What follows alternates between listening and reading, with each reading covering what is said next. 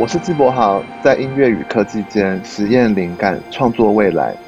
每周三晚上七点，请准时收听 Barney's Talk，巴尼播起来。嗨，大家好，我是 Hilda，我是 Barney，好久不见了。今天的节目是台湾好看单元的最后一集，之后就会进入新的单元台湾好玩，请大家要继续关注 Barney's Talk。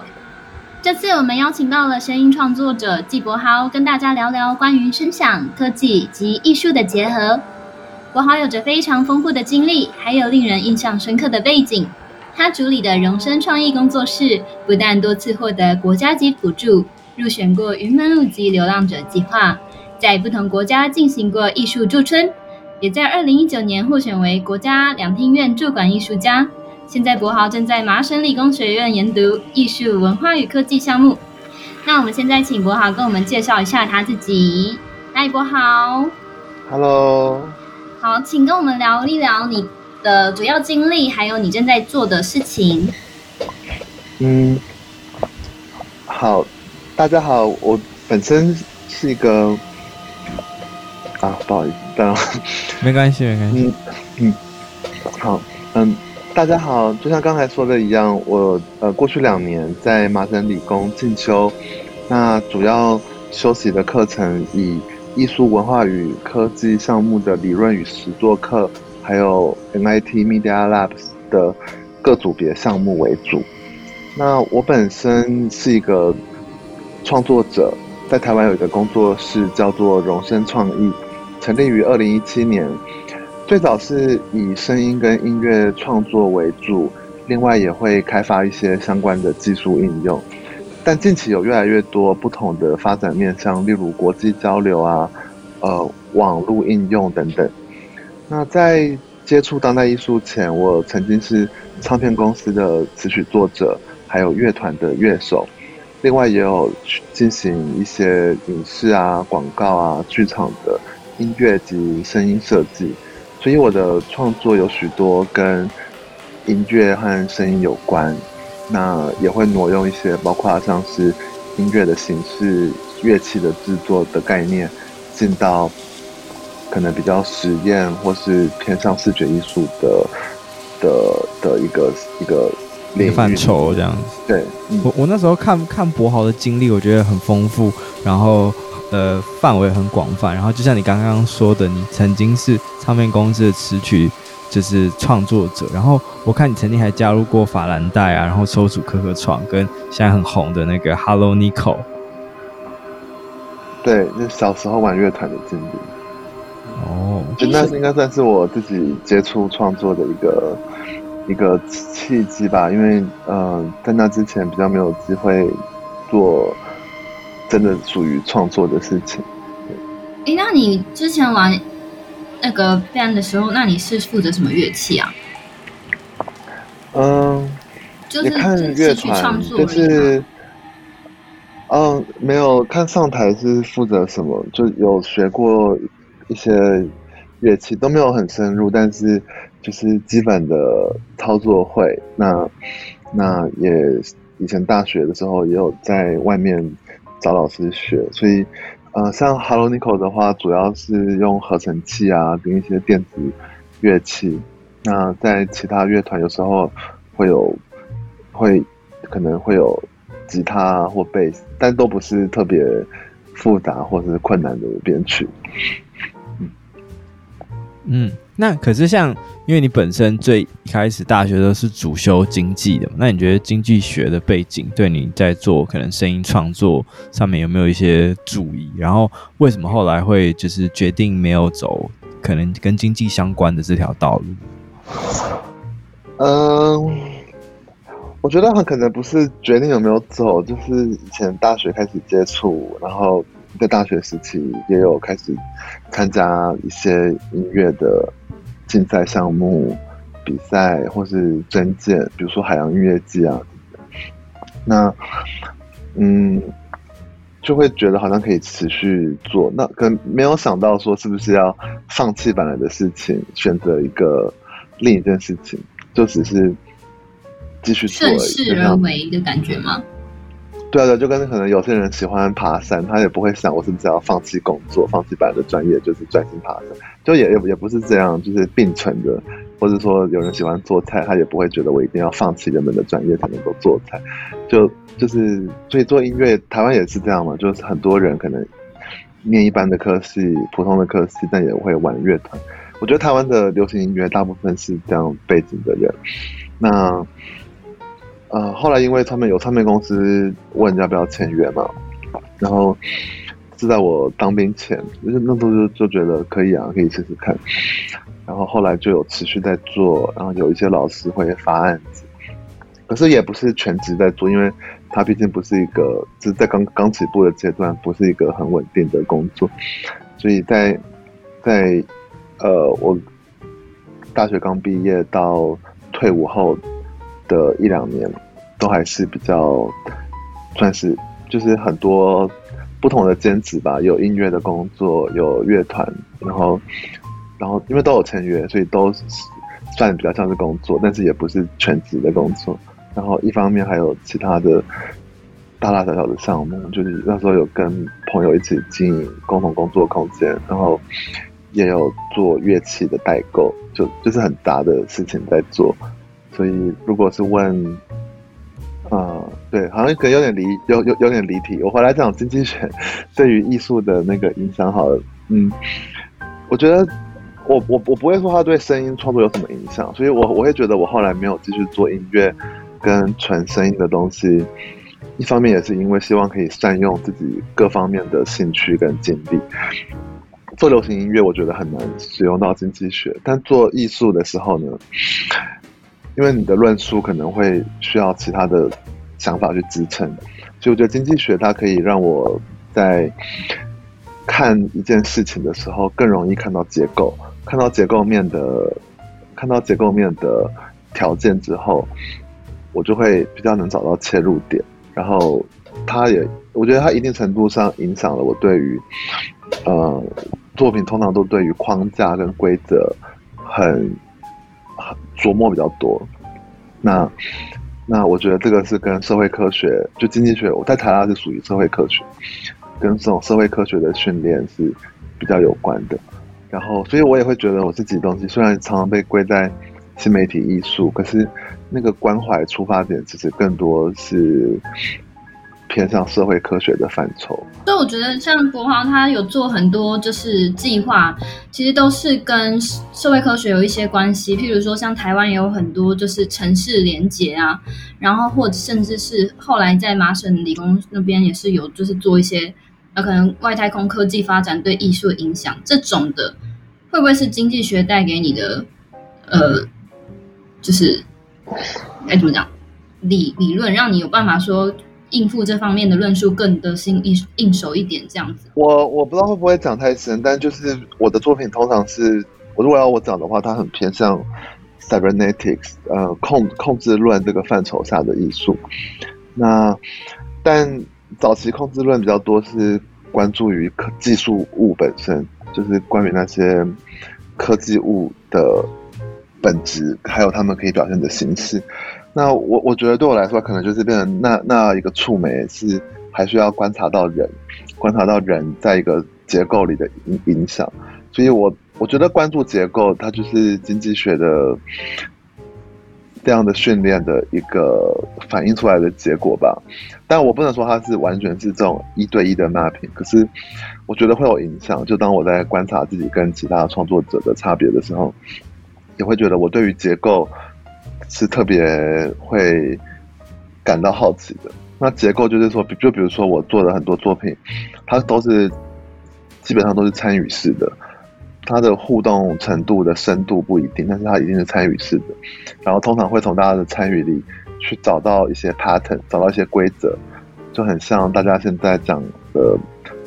就是如果你说那种，比如说浏览记录等等，它也会很多的使用者会累积起一些规则。那当然，我的作品的样本规模会比较小，但它就是还是会反映出一个，比如说，呃，人的一些 pattern。然后不特定的个体，他们怎么那些 pattern 怎么重叠起来？然后像我在法国驻村的时候，一一五一六一六年，那时候就做了很长时间的环境录音，但我要的不是那个录音本身，而是被压缩后把这个录音快转，快转到一百倍以上，它你就会听不出来它本来的内容，可是你会听得出来尖峰、离峰时段，然后这些这个每天的声音的 pattern 是会重复的，那这也是我。算是踏入艺术领域的一个一个转换，所以之前很早以前有用这样的概念去参加过台北美术奖。嗯，所以这个录音是一个长时间的，一一整天八个小时起跳这种的吗？对啊，对啊，就是几百个小时起跳的录音，然后再就是变得我要的不是那个，因为加加速后你会听不出原本是什么内容，它就变比较很纯，像声波那样子。感觉对对对，就是它就变成像纯粹，对，变得你只能分辨声音的能量，呃，跟大概的频率，可是它会变得很快。就比如说，如果你今天是在一个十字路口，你真的把这个环境录音加速后，你会听到很像节奏，很像鼓组的声音，因为它就是会有红灯、绿灯、红灯、绿灯。你你用缩时的角度来看，它就变成一个 pattern。嗯、哦，OK，它是一个固定的时间。这种都是结构，然后。那时候在法国就有在不同的地方安置录音设备，就可以就去观察说不同的区位、不同城市区位，他们每天的尖峰离峰的那个 pattern 是什么？因为其实人是在城市里移动的嘛，不同区域的尖峰离峰会互相相关，嗯、可是不会一样。嗯，那时候就想要呈现这件事情，但这样感觉要。做一个这样的艺术创作，其实蛮花时间跟规模的哈。就虽然你刚刚前面有说可能规模不这么大，可是像讲你刚刚讲这个法国的创作，可能你收录不同的街区。对，对啊，就呃，我想规模都不大，是说可能，比如说参与的人，如果有些是要收集资料的人，比如说我的录音，可能我就不是在整个巴黎都有录音。就可能我只能我个人只能选个七八个点这样，就是如果是一个人小单位执行，那那我觉得在开始节目刚开始聊之前，然后因为我觉得可能相对比如说包括像是我跟 Hilda 还有一些听众，我们可能对呃声音的艺术创作不是这么的了解，那我觉得柏豪可不可以用？呃，一些概念跟我们解释说，声音艺术跟歌曲创作它的差异会在哪一边？因为比如说，我们可能提到声音艺术的时候，我们呃现在还是会觉得它好像是有点、嗯、模糊的一个艺术形态，所以我就想问问看波豪的一些呃有没有一些想法可以提供给我们？嗯，好，因为我自己也是从流行音乐出发嘛，就我小时候也是听流行音乐，对，然后玩乐团都是比较大家可以比较大家比较日常比较常听到的形式。我觉得我自己是因为这种音乐表演 live house，它本来就像一个光谱，会有特别流行的，听起来跟流行歌没什么差别，跟感觉比较不一样的，跟一些真的很不一样的。那我以前也是在 live house 听过一些很偏向噪音啊、harsh noise 啊，或是实验电音，还有一些甚至像 live coding 写程式做表演。那我觉得可能因为做音乐做久了，我以前还有做流行音乐嘛，做商业的编曲啊、词词曲创作，就会觉得那些不一样的东西很有新鲜感。那声音艺术其实通常一般认为它是很多有关声音的前卫的实践的一个集合，就它不是一个同质性的东西，有很多出于不同思潮、不同 practice、不同的实实践下的用到声音的。作品，现在我们都把它归到声音艺术，但他可能有些人本来是音乐家，有些人不是音乐家，有些人是视觉艺术的背景，有些人是呃各式各样的背景。那嗯，然后现在的声音艺术范畴很广，有时候你会看到有人把一些甚至民族音乐啊等等的研究也归到声音艺术。那我自己的话是通常会提到一个。在未来主义就在呃早早年一九二零年代左右发表的，跟着跟未来主义一起出来的像的宣言，叫噪噪音的艺术。那那个那个宣言不是唯一的一一个一个发表，但是在那个年代就很多人开始做反艺术的方式，在对抗一个既有的艺术体制，所以大家利用嗯新的科技工具、新的技术去打破原本传统的框的创作框架、调式啊、曲式。那这种反美学、反传统，我觉得它就是声音艺术里很重要的一个环节。嗯，那所以如果要在我简短的做归纳，我会觉得声音艺术它想的呢，可能更多是艺术，然后声音变成一个材料，它变得不是为了提供感官愉悦为而为唯一的目的，它有更多想要表达的东西，所以它的面向会比较广。哦所以就可能就我觉得在某种程度以上也可以理解说，可能有时候我在看一些展或者是一些装置艺术的时候，我会觉得说，哎，为什么好像很多时候听起来都是感觉有点冷酷的，然后有一个机械音的感觉，或是比较诡异的声响。就我个人的主观感受啊，就觉得它好像就像博豪讲的，不是听起来不是很愉悦，或者是感觉不是很温暖。嗯，啊、uh。我知道你讲的那种感觉，就是好像那种在为了在美术馆里展装模作样。对，我也会，其实我也会有这种感觉。就我也，可是我觉得有某部分那个应该是一个那样的 vibe。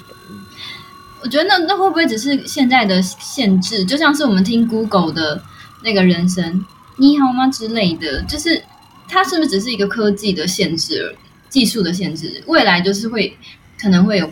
更自然的声响出现，还是你觉得它就是不要声响，它就是应该要有一个就是反现实的样子，才可以发挥你刚刚说的，就是声音艺术的功用。这样，我我觉得看你们讲的那个声音是什么。如果你真的放宽一点，到可能有环境录音啊等等的范畴，环境录音这个领域就有非常多可能让你听了会觉得很温暖的作品。嗯，就然后你讲的那些可能是。我可以想象它是属于 怎么样的创作，就确实会有类似你讲那种听起来很冰冷啊、很奇怪啊、很扭曲的的声音表现。我觉得一方面它当然也是可能真的在美术馆展，就是大家会需要比较故弄玄虚，要感觉很很有距离，就会比较比较比较好论述吗？有种。艺术对啊，有有种当代艺术殿堂之上的感觉，就是我我可以想象大概是这样吧，就大家会想要用这样抽象的声音，然后抽象的声音它可以怎么样？因为如果声音太具象，能够留给的空间就少了，所以把声音用抽象，有时候在艺术表达上也是为了留空间给一些其他东西，但嗯嗯。嗯对，但如果是你去 refer 我刚才讲的卢卢梭罗他提出的噪音的艺术啊，那样的脉络，确实很多都是工业的声音，很多是人造的、不自然的、嘈杂的声音。那有一有一派创作者很着迷这样的声音，就会出于各式各样的原因嘛。我我我没办法代替其他人讲，但是我自己的话就会觉得，因为人造物、因为科技物而才有的声音。它是全然人造的这件事情，它是有私立空间的。这也是为什么现在当代艺术很流行讲人类世，就是说我我我们大幅度的改变了这个地球的样貌，不管从地表的样子啊，然后我们的环境啊，我们跟其他生物相存的生存的方式啊，还有声音，都在人类就是都是被人类的发展。大幅度的改变，那这个事情，你当然就是你在处理它的时候，你多少会用到一些这样的声音，当然你也可能反过来会使用环境录音，那这就是手法，嗯嗯，我觉得好像大概可以理解，但我一开始没有没有。呃，意料到宝会这么的 呃，就 real 嘛，就是直接打破说哦，那有一些可能是故弄玄虚或什么的。但就像我觉得你前面讲那一段，呃，确实有一段让我觉得很有共鸣，就是说呃，大家对这个东西的了解可能会产生一个呃距离感，然后间接会觉得说我没有办法去呃批判它，也不是说批判它，就是没办法去判断它，因为它离开了我的认知范围。可是，呃，就以之前呃荣生做过的一个作品，像是之前在那个呃故宫有做一个诗的做感应的，然后它会有一些流水声，那个我觉得那个相对来讲就会对一般的大众来讲，呃，好理解非常多。嗯，应该是怎么在桃园美术馆？对对对对对对对、对对，那。那种比较是属于委托，对，对，在桃园美术馆那个，它是委托制作，那它就是有一些明确的期待跟需求。嗯、那我们也会觉得说，如果今天目的是跟大众沟通，那能跟大众沟通也是一个很有价值的事情。就至少对我来说，我我会觉得，当然你会有在艺术殿堂之上的艺术，也会有面向一般群众的艺术。那今天，你如果你的任务是要让群众提高兴趣，愿意了解一件事情，那那个体验的设计啊，还有它能不能有效沟通就很重要。对，所以我我我们自己作为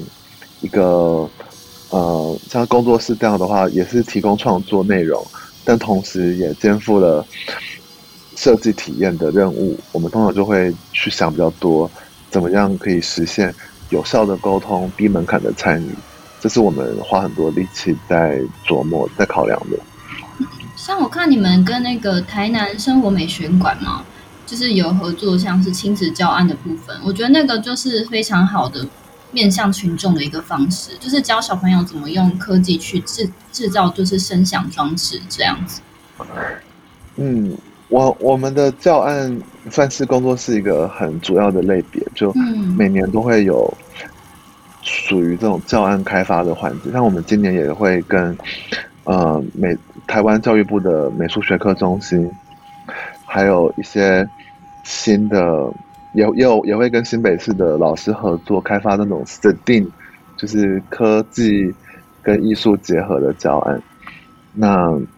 就是这是每年都会有的一个项目。对，我看到那个小朋友学习的时候，我觉得哇，真的很羡慕现在的小朋友，因为像在我们那个年代，就连科技跟艺术要怎么融合，都就是很难想象。就是对我来讲，艺术跟科科技是在呃，就是光谱的两边。但是对于现在的人来讲，他们的融合是再自然不过的事情。不然就是说，艺术本来就是一直这样的进化。所以我就是蛮期待你们可以再多一点这种就是平易近人的就是计划嘛，希望之后也可以在你们的部落格上面看到很多这样子的东西。嗯，那就是刚刚有稍微聊了一些创作跟研究嘛，那柏皓你觉得说将来这些创作或研究，你觉得可以呃怎么样被普及的运用呢？然后还有呃。呃，台湾目前这一块的发展环境如何？就是以你一个参与其中的创作者来看的话，嗯，就我自己的观察，我是会觉得台湾其实还蛮注重整个艺文环境，还蛮注重科技应用的。所以在视觉艺术领域，你会看到很多新媒体艺术创作者，他们的作品也常常会在各种重要的场合发表。那公家资源也一直挹注到，包括像是视觉艺术啊、表演艺术等等应用科技的的这样的表、这样的发表里面。那表演艺术一直都有，像是科技结合舞蹈啊，嗯、要要这种数位艺术结合表演艺术啊，这常年下来就有很多经典的例子嘛，例如像黄奕与库卡，或是像嗯、安娜奇舞团他们。不久前发表的《永恒的直线》这样，那或是苏文琪的一些跟可能跟呃奥地利的 CERN 啊合作这样子的计划，都有获得政府很多资源。所以我觉得目前就是在政府想推广，那创作者即使不一定真的很了解这些技术本身，但也会有诱因去尝试使用。那嗯，你觉得我做的研究跟创作会怎么被普及？我觉得要被普及应该是。蛮不容易的，但就是先不讲能不能普及，但我会蛮希望我自己做的研究是可以被其他人运用的。所以荣生创意的几乎所有专案，我们有做开发的，或是我们有拿到补助的项目，我们的技术是全部开源，所以我比如说我们的很多工具，如果是数位的工具，我都要请工程师打包成 NPM 的 package，所以大家就可以很容易的去重新下载等等。然后在 GitHub 上也可以找到我们许多专案的资料。那因为因为这是额外的工作嘛，我们不能说套装的非常好，就在那个路上，就是有有余力，我们就会打包，就会写更好的技术文件。嗯，那目前也有许多表演艺术团体，他们会跟我们洽谈，使用我们开发的技术框架为平台去发展他们自己的作品。所以那可我觉得它不到普及，但它就是我们希望可以让别人可以利用。那这样大家也不需要每次需要执行类似的事情的时候，就要重新再请人开发，像再重新发明轮子。那对于环境这一块，我会有点担心的是，因为我后来这几年在 MIT 嘛，我会我会反而在 MIT 这里讲艺术的时候，这里不讲科技艺术，这里讲艺术与科技。那我觉得讲艺术与科技的态度比讲科技艺术更好，因为它变成是对等的。而不是艺术，而不是科技艺术，很像是非要应用科技的艺术，就是一种种类的艺术这样子。对，我觉得它会太容易把艺术变成一种表象。我觉得它会有点像是强调科技的态度，会让使用科技变成一个形式，那就像某种货物崇拜。你不是真的需要它，可能你想做的事不用科技也能达成，但因为可能政策或政府补助的考量，你的 KPI 里就需要使用艺术。那在 MIT 反而今天，如果你要讨论的是艺术与科技，你真是可以完全不用科技，你就是用可能用画、用绘画、印刷呀、雕塑啊，很传统的媒材，但你有关对于科技的想法在里面，就是反而 MIT 更鼓励的是像这样的东西，就我我觉得就是因为 MIT 已经很多艺术、很多科技，他们科技、他们各种黑黑科技。在每个 lab 都层出不穷，他们就不需要艺术创作，还非要包含。当然也有会包含的，也会有些艺术创作的计划在这边是会跟科技的应用结合，只是他们通常就会讲成是艺术与科技，不会讲科技艺术这样。那你会不会觉得台湾的政府或是业界就是有一点点一头热，就大家都很想要做科技？艺术这样子的现象，譬如说像你、嗯、呃之前在魏武营的高雄熊厉害的那个有担任评审嘛？那个时候政府就是有强调是要有科技的运用这样子。那你你怎么看这样的现象？就是在台湾，我会觉得鼓励使用科技啊，使用技术创新很好。那我会更希望看到大家是，比如说。像我自己就是很常用行动装置啊、手机、电脑或各种软体。我希望更创作者是因为自己有在亲身使用，你对他有认识，对他有感觉。他就像是传统画画或做雕塑的人的画笔或是雕塑工具，你的工具就是你的数位装置，所以你对他们有感情，你出于自己的经验而去使用他们在创作里，我觉得会比较合，就是出于自身经验。而去想要使用科技，而不是因为看到这个一个征件，他强调要用科技，你就在自己原本在做的事里面硬说你要加上一些高科技，然后或者可能找其他人加入，但你完全不了解其他人在做什么，或是你对那个技术没有什么热情，那这样子都是看得出来的，就会变得很像只是把高科技挂在嘴边，比如一直讲五 G、讲 AI、讲大数据，但其实没有特别。没有特别需要，就对原本想做的事情，你不用这些也可以做得很好。你硬要用，就变得很他们的定位很尴尬。嗯，当然，像把握这样。对，但我觉得这个这个这样的风气真的很，真的蛮台湾。就像 国豪你刚刚提到，就是说可能前一阵子红就是 AI 五 G 嘛，或者像区块链的技术，但可能你明明就没有。这个企业可能就没有这样的需求，或者说你不需要再硬加上这个技术，可是为了跟上这个风潮，或者是呃 maybe 申请一些补助的款项，所以你去做了这样子的一个一个一个行为，其实就有对有点背离它的本意这样子。对，因为我自己念经济系嘛，再回到刚才一个问题，就是经济系里面就会讲到补助都会造成一些绝对的损失。然后大家会因为补助去改变本来的在做的事情，这在经济学里叫寻租行为。就你可能本来在做的事很好，因为有补助，它有诱因，超过你本来做的事的报酬，你就会改变方向去做那件事。那有可能因此本来会成功的事情或做很好的事情，就因此变得不伦不类。这样的寻租行为，我觉得在台湾的补助机制里难免会发生。那我不我没办法说不需要公家补助，可是我觉得可以再更谨慎的去思考。然后还有就是。评选机制里，呃，往往今天即使如果在表演艺术啊，或是视觉艺术，评审委员里可能不会很大部分有使用技术的经验，而且它其实也很难。就就就算比如说今天我会，我是一个资料分析的高手，我很知道资料分析，不代表我就可以去评别人的动力装置。就是，呃，所以通常对科技上。它的验证会变得很不具体，就你如果很会讲，你讲的天花乱坠，你就会获得机会。但事后的验收，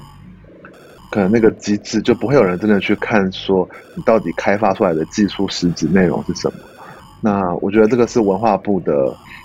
补助项目里比较缺乏的，因为我我相信，如果今天是可能偏向经济部或是科技部的补助，他们就会真的去验收你的产品内容。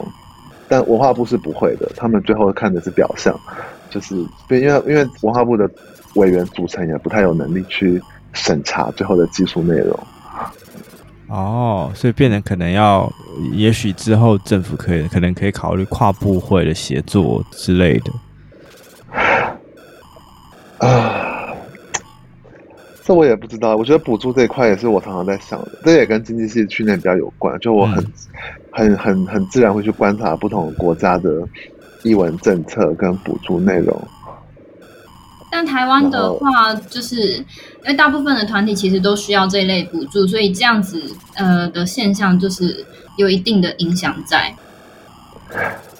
我觉得译文政策一定影响很大，例如像像美国就是比较也有公家补助，但比例没这么高。但是像法国的话，几乎也就是靠公家补助在支撑。那像中国也是几乎完全没有，不同的环境就会造就大家艺术家不同的生态。像中国的艺术家很多就很擅长，或者说擅长去跟企业洽谈资源，运用很多异业合作为手段的艺术家比较容易生存。那美国的话，我觉得也是，大家就会各凭本事，然后商业艺术也会比较发达。台湾的话，就是我觉得好像是大家都有补助。可是金额都不多，就是雨露均沾，对，雨露均沾的现象。对，那那我会觉得，而且也让很多艺术家他们不太会去想要去拿商业的资源，或是去配合业主的需求。我我我不能说这是好的，但它是一种生存的方式。嗯，就我会觉得，如果今天补助的方向能够稍微修正，去让鼓励，或者去让。艺术家们有诱因去想办法透过公家补助之外的方式求生存，可能会有不同的面向，会有不同的风景，这样。嗯嗯，这确实是。呃、对，像像我自己是有刻意这几年每年在降低公家补助的占整体金流的比例，就是台湾的补助占我的全部创作跟其他委托的金流。的比例有在希望能够下降，就比如说，可能以前是占到八九成，至少可能再过一年变一半，再过一年希望可以降到三成。那当然就代表我要有更多的商业委托，嗯，那就那那以以这个为前提下，但是这样也会让你的财务结构比较健康，因为补助嘛，补助政策可能会朝令夕改，可能今年有的明年就没有了，嗯，所以如果你预期要依赖它，你就会变成很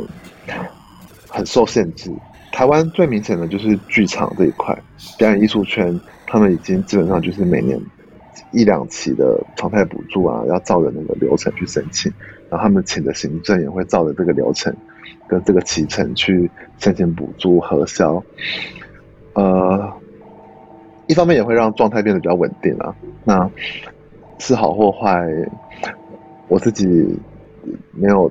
办法评价。可是我我会觉得，如果能有有不同的风景，应该是好的。就你想，今天如果大家要出国展览，除了拿台湾补助外，也练习去跟对方主办单位交涉，这件事没有坏处嘛。在下一节访谈当中，柏豪会跟我们分享，不拿补助，他和他的工作室是如何走出一条全新的路。同时呢，他在 MIT 的求学过程当中，也参与了一个很酷炫的无重力太空声音创作项目。我们就一起来听听看吧。如果你喜欢这样的内容，记得每周三晚上七点准时收听 Barney's Talk，巴尼播起来。同时也到 Apple Podcast 给我们一个五颗星，还有你的评论，就是给我们最大的鼓励哦。我们下集见。